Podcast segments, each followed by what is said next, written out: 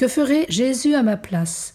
Écoutons pour la quatrième fois le père Walter Sitchek, 1904-1984, jésuite américain d'origine polonaise, interné 23 ans en Sibérie. Ce sont des extraits de son témoignage avec Dieu au goulag. La foi enseigne à l'homme qu'il ne peut se montrer indifférent ni se contenter de hausser les épaules et de soupirer en disant Dieu y pourvoira.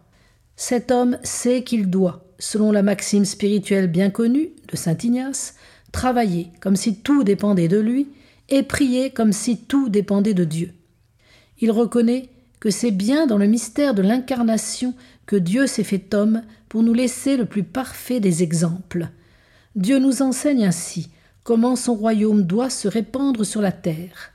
Le royaume de Dieu parviendra à son accomplissement de la même manière qu'il a été établi, par la vie quotidienne et apparemment cachée de ceux qui font toujours la volonté du Père.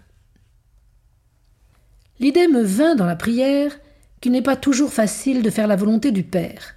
Les paroles que je me répétais étaient celles de notre Seigneur qu'il avait prononcées pendant son agonie au Jardin des Oliviers.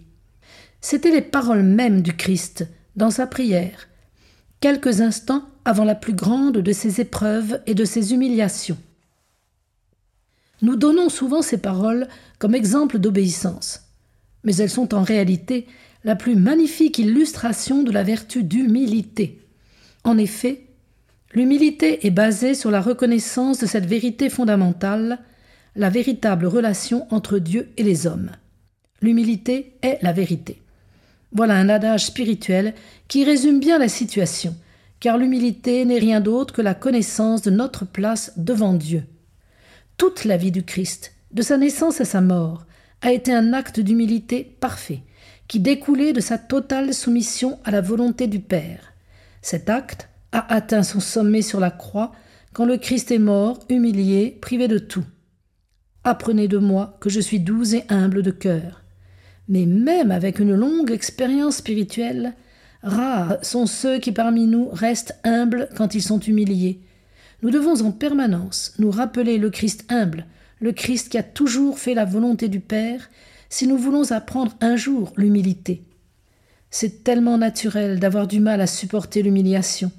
Nous évitons les expériences humiliantes, car elles sont un affront à la dignité de notre personne, ce qui est un autre moyen de dire que notre orgueil a été piqué. Les humiliations surviennent de circonstances, de situations et de personnes que Dieu nous présente chaque jour.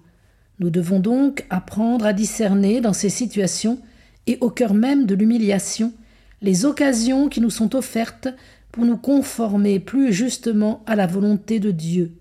Le Christ a dû souffrir opposition et contradiction et, disons-le, l'humiliation en faisant la volonté du Père.